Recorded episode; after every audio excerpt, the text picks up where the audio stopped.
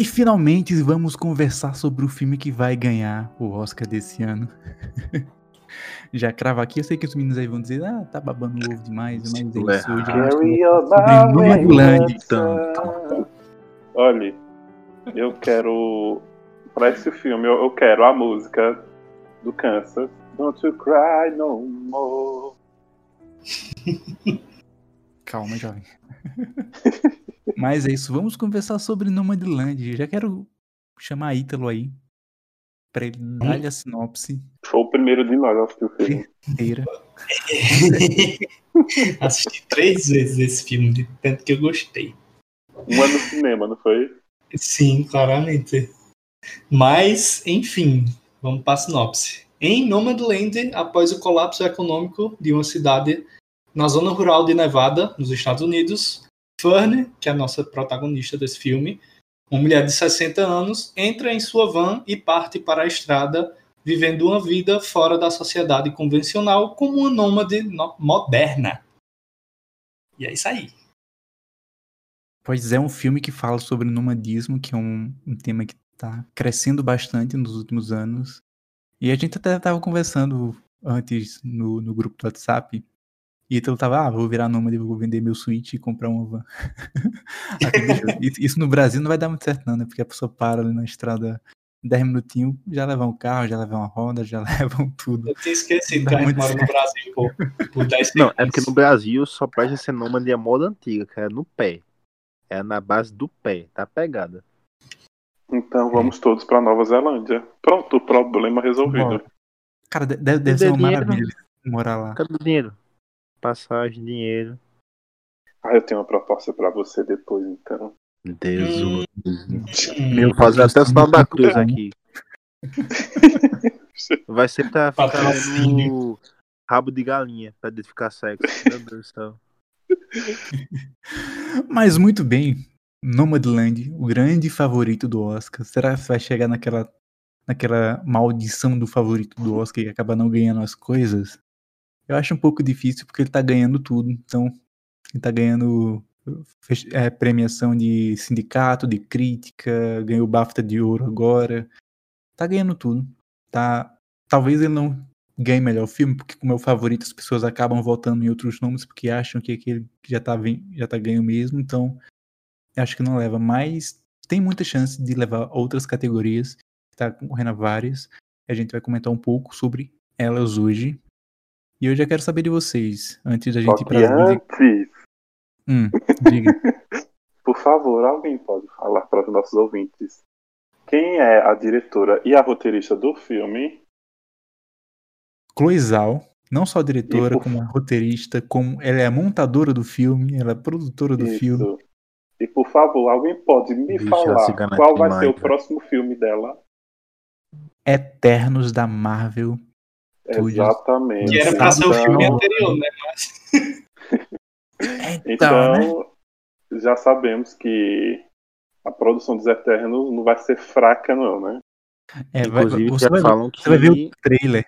Hum, É. diga. Não, que falam que ela vai. que ela pretende não usar muito CGI. Ela quer usar muito usar, não- construção de cenários. Não tem, não tem, não tem. Não, construção de cenário, tudo bem, mas CGI vão ter Eternos, vão, vão ter Não, Entenda. Quando eu digo muito CGI, é tipo um CGI nível Asgard. Eu acho Ah. que ele tá falando de, das cenas na Terra, né? Ah, não, construção cenário deve ser não é mais. sobre os Eternos. É verdade. Vamos voltar pra Noma do Land, por favor. Mas, bicho, Mas, hein? verdade.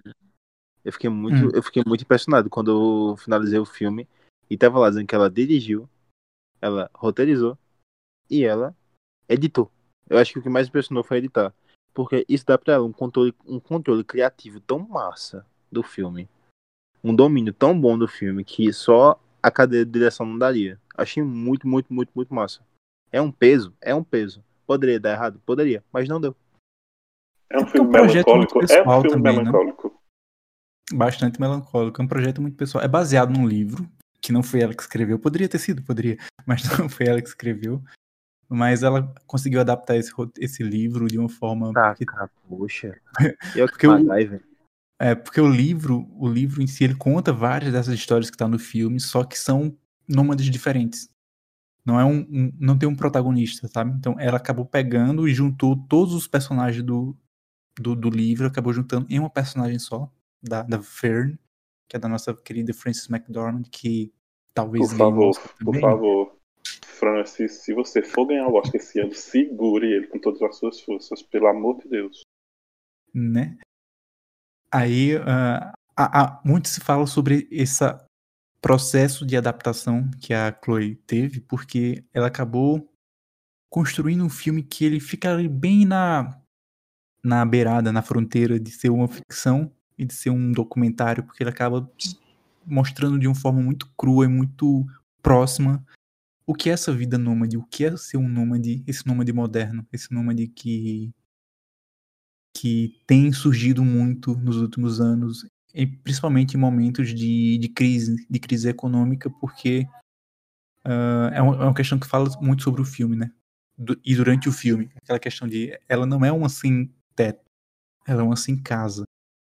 Propositalmente, ela tá, não tem uma casa, mas ela mora no carro, tem um, tem um, um, um van, um trailer, não sei como chamar aquilo, um trailer mesmo, né? Um É trailer uma bem van enorme. é um, um, um, um- uma motorhome Não. bem Não, não Equipado. chega a ser trailer. é um motorhome bem equipado ali que tem tudo que ela precisa tem seu fogão tem cama tem tem tudo ali que ela precisa para viver em paz e ela acaba viajando durante boa parte do ano em pegando subempregos ela trabalha um pouquinho na Amazon trabalha um pouquinho em algumas fábricas pega esses Nossa, empregos de temporada esses empregos bem específicos para manter a sua vida na estrada né conseguir viajar conseguir pagar algumas coisas, manter o carro funcionando e, viver E livre, né? Viver sem essa pressão tão grande que é você ter que ter uma vida normal. Porque você ter uma vida normal é muito chato. Pessoa acaba passando por cada coisa que é melhor fugir mesmo. Fugir pro mato. ah, sim, viu? É sim, viu? Tão mais relaxante. Mas Agora, muito Com- profundo essa análise. foi sim. Mas contando um pouco mais sobre o filme, né? A gente vê que a personagem passou por umas poucas e boas, né? Que ela tinha motivos para reclamar nesse filme, né, Ítalo? Ela tinha motivos, ela tinha motivos para reclamar muito nesse filme, só que a gente já sabe quem é a personagem, só que ela não fala muito de quem é a personagem, como é a personagem. É, basicamente, como o Aldo fala aí, soa, o filme soa como um, praticamente um, um documentário. Ela vai lá viajando, vai conhecendo as pessoas, só que ela ouve as pessoas. E a gente entra naquele clima dela. Ela fala poucas vezes, tanto é que quando alguém vai falar sobre ela, se não me engano, é a irmã dela, uma cena, alguém me corrija, que assistiu agora há pouco, é a irmã dela ou algum colega. Que, que ela vai pra casa dela, é, irmã? É a irmã, né? Pronto, ela vai pra casa da irmã e a irmã diz que sempre viu ela assim, independente, sempre com atitude. Então dá-se a entender naquela cena em que ela já nasceu para isso, ela não teve uma atitude. Ela simplesmente já queria aquilo faz alguns tempos já. É, E eu acho massa essa questão de vocês terem citado que parece um documentário, porque quando acho que foi Alisson disse no grupo que os nômades ali eles são são nômades mesmo, tipo eles estão interpretando, mas eles são também. é, eu acho que aquilo mudou muito para mim como eu vi os personagens e como eu entendi cada história que cada um contava, tá ligado? Porque eu não sei se, se são histórias reais, mas que, querendo ou não, aproximaria muito do que aquelas pessoas vivem. Então eu acho que, que conta muito pro filme isso, tipo, tem essa questão que Rob disse, que ela é uma personagem que ela mais escuta, porque também ela ela passou e passa por coisas que tipo ela no decorrer do filme ainda tá entendendo, ainda tá absorvendo, como a morte do marido dela. E eu acho que essa escuta dela é muito importante. E, tipo, os personagens ali são muito, muito bons. Dá, talvez dá uma, que- uma realidade muito massa pra história. Pelo menos foi Sim, o que eu senti. muito. E Você E fez valer, viu?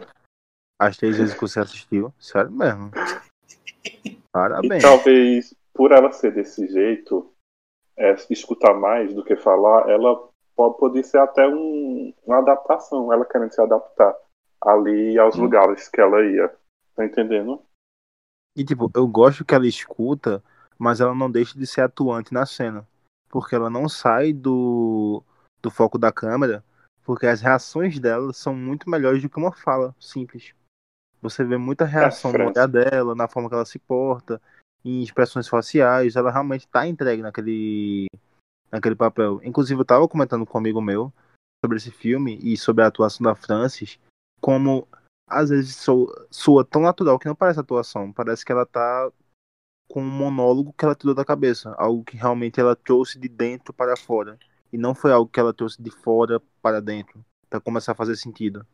E só finalizando essa minha parte, porque eu tava doido pra falar isso aqui, o que eu gosto muito em Nomadland, na minha experiência com o filme, é que a diretora e roteirista e editora, tem que falar os três, ela não tenta passar uma visão muito positiva dos novos nômades, dos nômades modernos.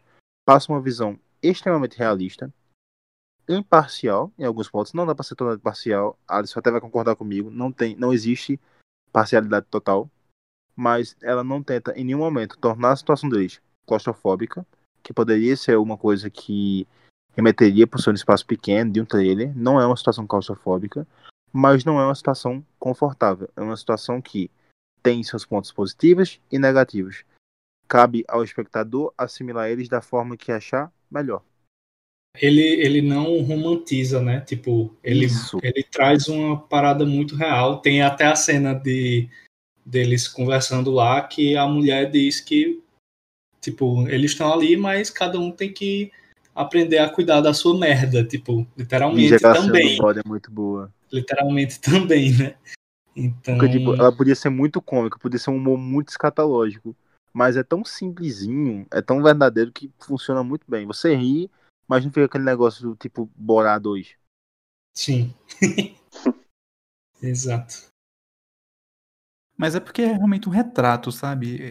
Pega essa, essa estética um pouco documental e tá ali. Ela não tá tentando agradar ninguém, não tá tentando fazer você virar um nômade, não tá tentando fazer panfletagem sobre um movimento, não. Ela tá apenas mostrando uma parcela da sociedade, um retrato muito específico ali da, daquela questão, daquela crise econômica que teve em 2008, que a crise imobiliária, né, a famosa crise imobiliária, onde várias pessoas perderam suas casas e algumas perderam casas, perderam empregos e acabaram de fato virando nômades por falta de opção. E Uhum. a partir disso, ah, encontraram naquele estilo de vida uma forma de viver mesmo, porque meio, meio como uma fuga da sociedade. A, a, a pessoa acaba sofrendo tanto em meio à sociedade ah, por questão de trabalho, por questão de família, por questões afetivas, que ah, não faz mais tanto sentido viver em uma sociedade. Aquela questão, né? Fugir pro mato. Ou fugir pra estrada, no caso aqui. E, e é isso, tipo, elas encontraram uma nova forma de viver em sociedade, que a gente até pode voltar um pouquinho para aquele para aquele filme do Viggo Mortensen, que eu esqueci o nome, Capitão Fantástico, também pega um pouco disso. De fugir da Capitão sociedade. Fantástico. É, Capitão Fantástico, fugir da sociedade para dar um, encontrar uma nova forma de viver, de, de, de fazer sentido para uma família. No caso aqui em Nomadland é um só. E são pessoas muito isoladas. A gente tem poucas na- naqueles nômades ali que são, sei lá, um casal ou uma família. Normalmente é uma pessoa só vivendo, Uhum. resolvendo tudo. Aí tem os problemas. né? Qual o problema que a pessoa teria em casa? Ah, uma goteira, alguma coisa aqui, sei lá. Não, lá é literalmente furar os pneus do carro e você ficar preso porque você não tem pra onde ir. E é muito perigoso porque tem, tem esses acampamentos nômades que eles vão. E se o seu pneu furar no meio do nada, acabou. não tem muito mais o que você possa fazer, porque é muito arriscado essa vida. E aquela questão também, isso no Brasil talvez não dê certo. Eu, eu imagino que no Brasil, existem sim nômades no Brasil, existem outras, outras modalidades de nômade no mundo, mas eu não sei se isso funcionaria muito no Brasil por causa das questões também culturais nossas, políticas e, enfim. É muito difícil a gente depender também da boa vontade dos outros, porque nos Estados Unidos existem aqueles subempregos, empregos temporários que são meio que a última opção, ninguém quer aqueles empregos, então esses nômades acabam pegando e construindo sua vida em cima disso. É uma grande crítica que o, o filme faz em cima disso, que eu vi uma análise depois, porque tem, mostra a Amazon e a Amazon foi até bem boa em deixar filmar dentro da Amazon e usar o nome Amazon, porque aqueles empregos, eles de fato existem, e se você, sei lá, se ferir durante o, o trabalho, que é ali nos galpões e no depósito da Amazon, você obviamente recebe o tratamento, mas só aquele tratamento imediato. Se você precisar de cuidados posterior, posteriores ou mais duradouros, a Amazon não se responsabiliza com aquilo. E a gente sabe que nos Estados Unidos não existe um sistema de saúde universal e é muito caro a saúde lá. Então, há essa crítica também aos subempregos, à, à forma como você tem acesso à, à dignidade, você tem acesso a uma moradia. Se o cara não tem condição de manter um, uma casa é melhor ele realmente viver na estrada, talvez, viver nessa, nesse mundo um pouco diferente, um pouco mais pessoal, onde tudo tá próximo de você. Sei lá, um filme muito sensível em, em todos os sentidos. Não sei se vocês veem dessa forma, mas é um filme Eu vejo demais, eu vejo exatamente assim. Inclusive, tu me despertou aqui um sentimento que eu, de verdade, chega a dar uma nó, um nó na garganta, porque Chore não. esse filme.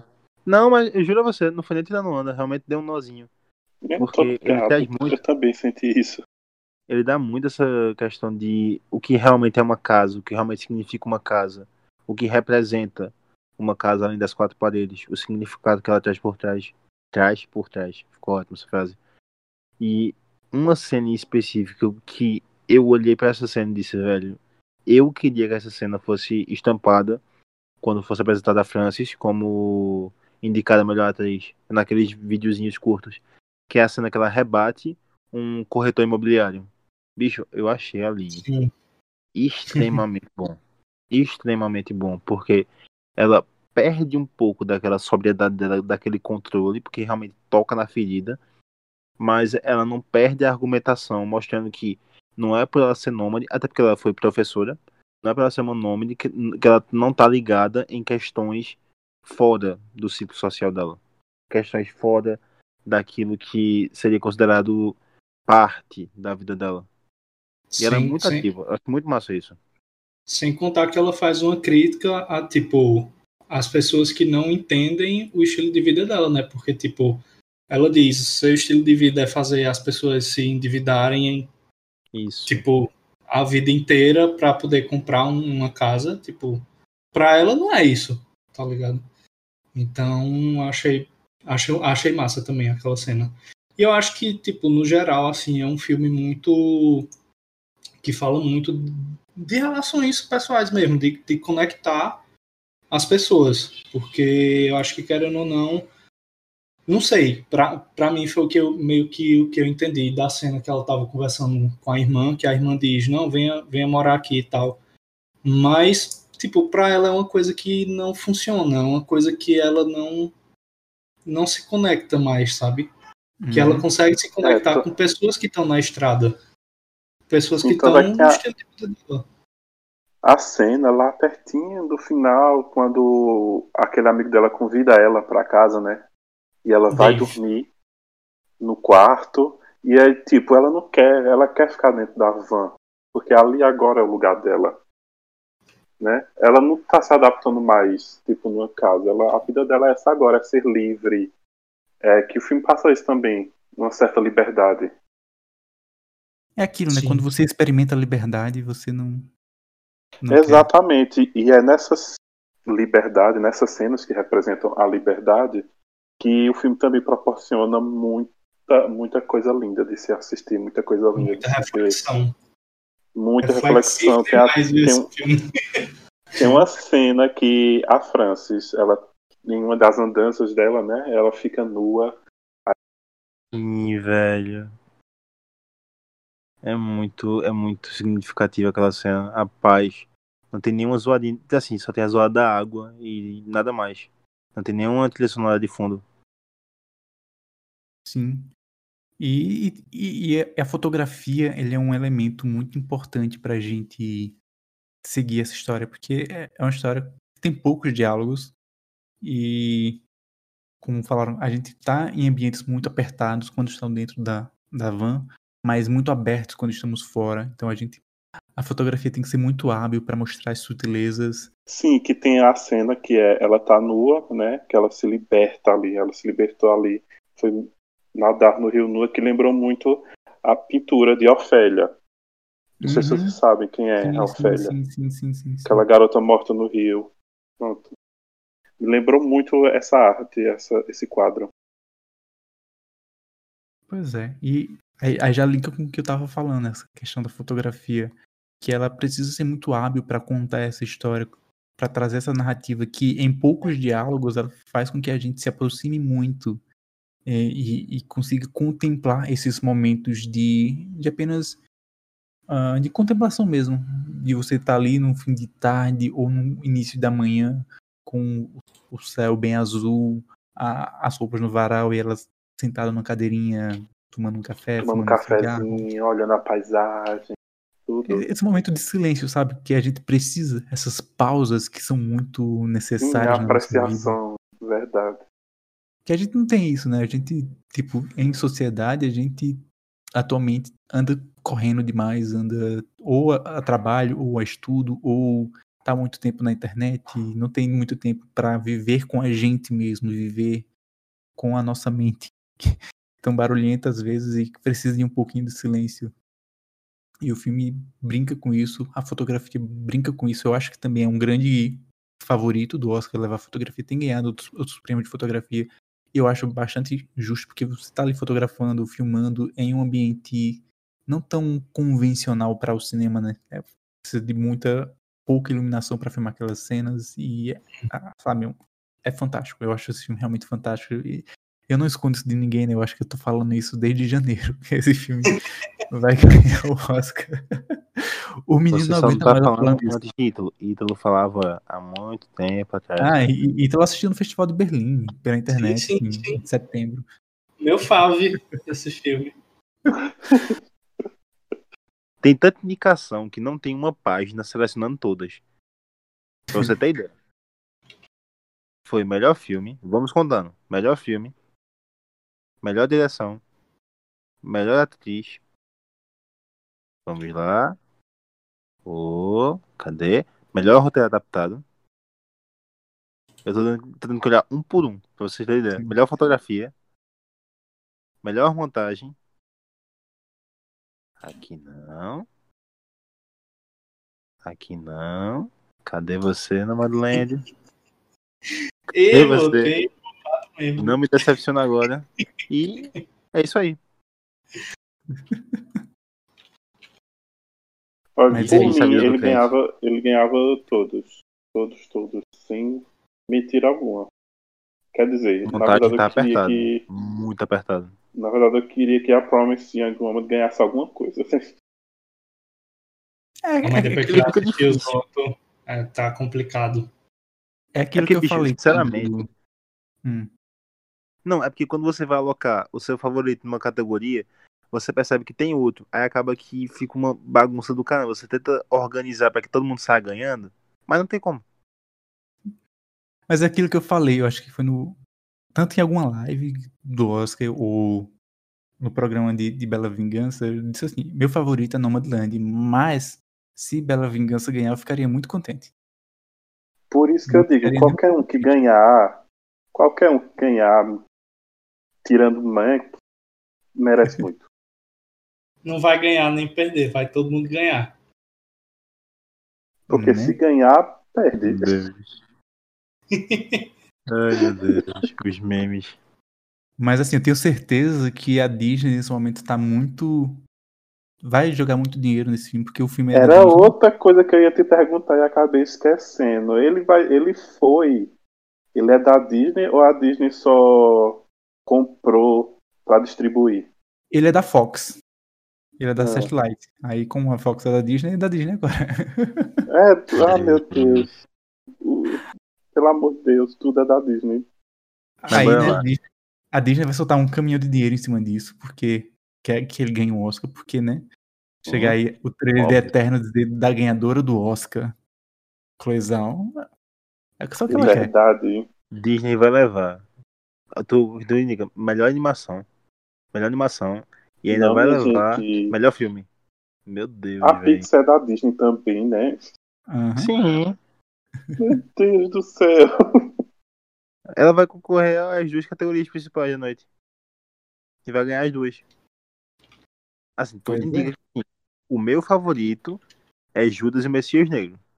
Mas Nomadland é muito mais forte. E The Father? É porque The Father é um, é um negócio muito mais intimista meu. Ele me pegou num lado muito mais emocional. É um filme muito bom, Deu mas ele não me pegou da Mas mesma você- forma que. Mas você acha que não merece? Não, merece. Difícil dizer qual. Não, é fácil dizer qual não merece. é uma coisa. Só tem um que não merece, que é Mank. Concordo. Até o set de Chicago tem seus méritos, mas Mank é triste. Hei de concordar. Tenho que concordar. Pois é. E eu vou falar um negócio sobre Nomadland que tu vai lembrar do momento que ele chorou. O que me pegou mais com relação ao roteiro foi quando chegou no final eu não esperava mais nada. E o filme me fez refletir sobre o que acontece quando um pedaço da sua casa vai embora. Que foi a questão do luto. Que foi aquele relato do cara que, que o filho se, sui- se suicidou faz cinco anos. Eu chorei que nem um sim. bebê com aquilo ali. Foi Eu ali que postei me pegou também. Eu Sim, postei velho. essa cena no, no Instagram da gente. Não, eu, eu fiquei sem chão. Porque eu não esperava que ele, fo- que ele fosse abordar daquela forma é, a perca de sentido dentro de uma casa. Dentro de um. Quando você tá numa casa e você percebe que a pessoa que fazia sentido naquele lugar não tá mais lá. Sabe o que E me você veio tem na cabeça agora formas. também? Diz. A Ghost Story. Sim, velho. Mas ali já é uma outra pegada. Porque. É, uma outra pegada, mas que lembra também. Lembra? Uhum. E lembrando que nunca eles nunca dizem adeus pra sempre, né? Que Isso. É até logo. Te é um até logo. Sempre vamos nos ver aí na estrada. Pois É, é. se você, até o momento que você for lembrado, você vai estar vivo. Pesado, pesado. Demais. Ai, Também. Mas aí também a gente chega na, E- na- em, em direção, né? Melhor direção. Vocês acham que a Chloe leva essa? Ah, Eu eu, acho. queria muito. Queria Eu acho, muito eu acho, eu acho. que ela levasse. Eu acho porque eu, eu sigo aquela lógica, né? Que um filme que vai levar melhor filme, ele precisa pelo menos levar melhor direção e talvez melhor roteiro. Eu não vejo sentido um filme levar direção e roteiro e não levar melhor filme. Às vezes acontece, não- um- mas eu não acho Feito, que isso. feito da Catherine Bigelow, né? Que foi a, Sim. a mulher, que, a primeira mulher que ganhou o Oscar de melhor direção, se eu não me engano. Não, foi melhor filme e não ganhou direção. Ganhou Ela melhor ganhou ganhou melhor- direção. Isso. Ela ganhou melhor direção, não. Ganhou do ex-marido, pronto, foi o que valeu. Né? Eita, Mas aí, Chloe Zhao tá concorrendo com Druk, mais uma rodada, né? Monkey, Minari e Bela Vingança. E aí, o que vocês acham? Acha que a Chloezinha leva? eu acho, Tá eu acho. também, viu? Mas leva. Leva? Eu, eu acho que ela só concorre aqui, talvez ela só perca pra Minari ou Bela Vingança. Se perder Só- Se perder, vai perder Apenas. merecidamente também. Sim. Se perder, vai perder para grandes produções, produções ótimas. Então vai valer muito a pena também. Eu não vou ficar nem triste nesse Oscar. Assim, eu vou ficar triste se eu apostar. se eu apostar, eu vou ficar muito triste. É tu aposta em quem ganha é Monkey. Não, nem- que eu não vou apostar nem em melhor Mank. Melhor Mank eu vou apostar em Sonic. Sério mesmo. Rapaz, Melhor atriz. Melhor atriz, nós temos Viola Davis, Andra Day, Vanessa Kirby, Frances McDormand e Carey Mulligan. E aí, Frances leva da Carey ou a Carey leva? Nossa, velho. Eu acho que a Francis ainda ganha. Ou a Também. Viola leva tudo? eu acho que a Viola leva. Tipo, Não, acho não que sei. não. Se a participação da Viola fosse um pouquinho maior, eu acho que ela levava. Acho. Pra mim é bem errado. balanceado ali. Eu Vai, interfere aparecer em Grey's Anatomy. Sim, e o que é que o cu tem a ver com as calças? Eu ia perguntar isso agora.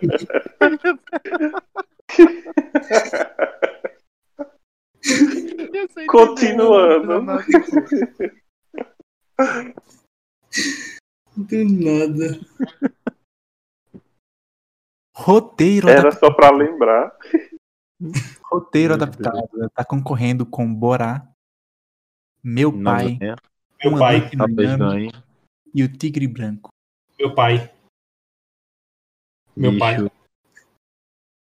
Mas assim, tu tá falando meu pai porque tu Peraí, calma. meu pai porque tu acha que o roteiro ali ele é bem construído e melhor que os outros. Porque, eu gosto, porque é melhor, porque é melhor. Véi, meu pai, ele foi adaptado de uma peça de teatro, velho. Então, eu considero o mérito da adaptação muito. pa- É que é difícil, porque de um lado tem uma peça teatral que funcionou muito bem pro cinema, e do outro a gente tem um relato que foi transformado em filme e que funcionou como narrativa linear. Muito difícil escolher, muito difícil. Até me exaltei, tão difícil que é. Então quem vai ganhar é o Tigre Branco, né? É, com certeza. É um É muito bom. Não tá nem aí, mas é Monkey. que Vai ganhar. Minha gente, eu não sei responder essa, não. É difícil. é difícil. Né? Então, fotografia.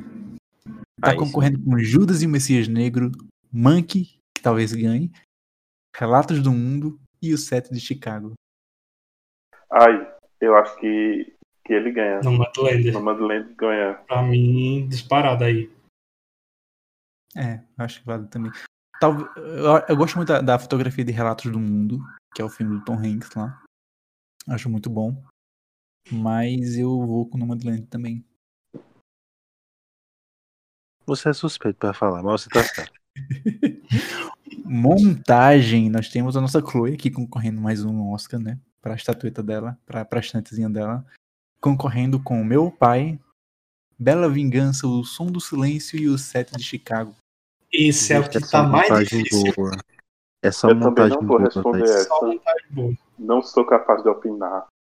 Eu acho que fica entre Bela Vingança e meu pai, sendo bem honesto. É, meu, dessa vez meu pai não vai ser por, por gosto, não. Vai ser de tipo, A montagem é muito boa. tá muito boa. É muito difícil. Tipo, to- todos esses estão, tá ligado? Não tem um que Uhum. você diga, ah, tipo Monkey, que às vezes tá ali numa categoria só pra. Enfim, não sei nem porque tá. É. Mas nesse não, nesse todos. Nesse todos estão. Tá muito difícil essa categoria. Pois bem, essas foram aqui as nossas apostas. Eu aposto também em montagem pra meu pai, eu acho que merece. Merece muito. E esse foi o nosso podcast sobre Nomadland. O grande ganhador do Oscar desse ano. Pode me cobrar. depois. Calma, Cobrar. calma, vamos esperar. Vai ter live, né? Vai ter live do Oscar. perder vai levar uma dedada. Em Eu cada aposto um. em Nomadland.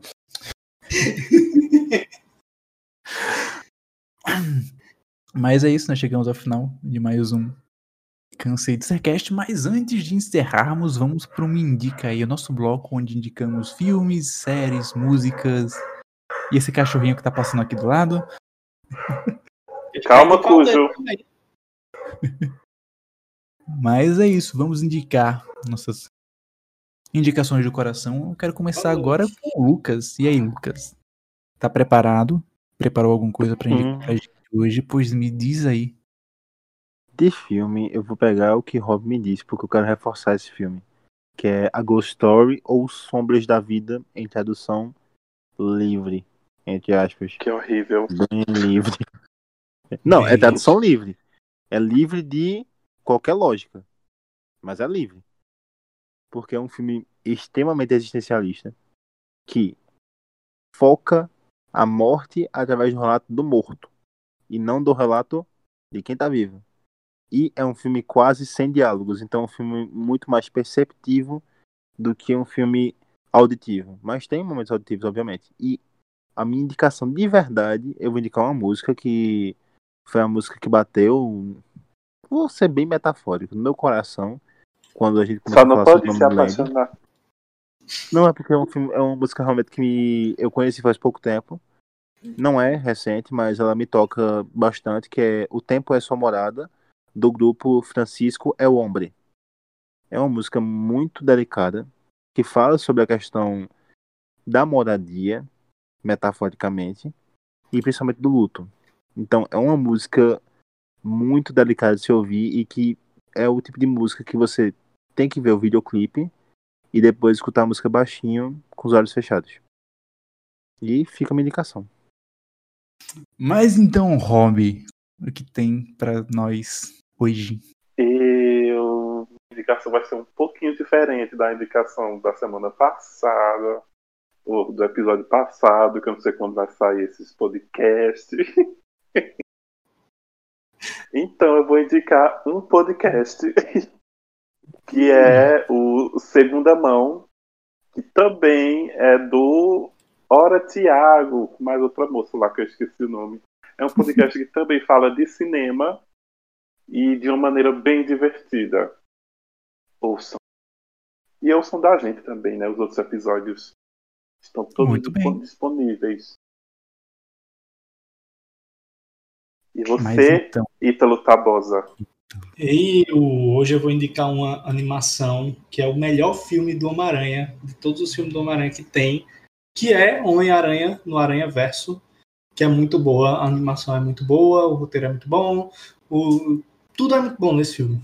E conta a história do acha Homem-Aranha filme de? Miles Morales. Hã? Tu acha assim bom? É? E só minha opinião importa. E é isso. Só ganhou o Oscar de melhor animação. É ganhou Brincando, é ótimo esse filme.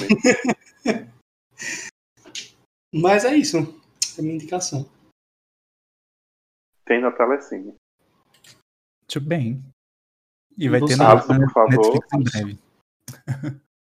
Alisson, por Então. favor, sua indicação de hoje. Eu vou indicar hoje um filme pernambucano. Né? Hum. Tava, tava na hora de voltar pro meu habitat natural. Vou indicar King Kong em Assunção. É um novo filme de, de Camilo Cavalcante. Eu assisti, acho que no começo do mês, finalzinho do mês passado, em uma exibição que teve online com o elenco e o diretor.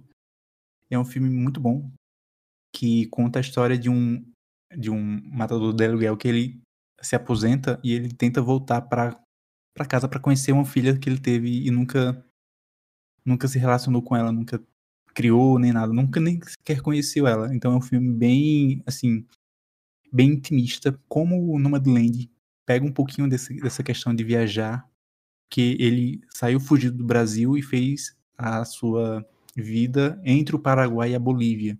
Então o filme meio que se passa quase todo em espanhol, tem uma narração em uma língua indígena local, que é um conceito bem interessante. Em alguns momentos fala português quando ele encontra alguns amigos de infância dele. E é um filme bem assim, intimista que mostra esse, lado do de um assassino querer se reconectar com a família que ele nunca teve. Aquela, aquela coisa, né? O assassino passa a vida tentando tirar a vida de outras pessoas enquanto ele nunca teve a vida dele em si. Aí ele busca essa, esse contato com a filha dele. E é um filme de jornada, um filme de estrada, um road movie bem interessante. E talvez estreie aí em algum, algum momento. Tá, tá bem difícil porque não temos cinemas funcionando de novo. Mas quando chegar, fica a indicação. Camila Cavalcante é o diretor de A História da Eternidade, que é um filme maravilhoso. E tá com esse novo filme aí. É essa também a indicação de hoje. E chegamos ao final do programa. Chegamos ao programa. Mais Próximo uma. episódio vai ser o último sobre o Oscar. Judas e o Messias Negro. Sejam Depois preparados. teremos nossa live na Twitch. Um forte indicado. Sim. Aí na live na Twitch a gente vai comentar um pouquinho das nossas apostas, talvez comente um pouquinho das animações, de filmes estrangeiros, das outras categorias que ficaram de fora. Então, bora fazer a live na hora do Oscar. Quando tiver o Oscar. Então, a gente, a gente começa um pouquinho antes ali, tipo uma horinha antes, e vai, tá ligado? Comentando. Uma hora antes, Alisson. Vixe Maria.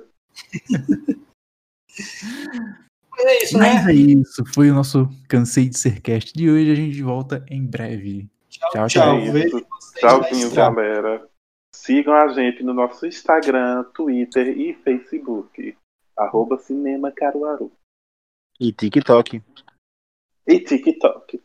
Pra você ver hobby usando sua criatividade para o bem. Não, não, ninguém veja daqui, pelo amor de Deus. Veja o de WandaVision, por favor. Não, pelo amor de Deus. Cala a boca aí. Lucas, eu mandei só pra tu, inferno.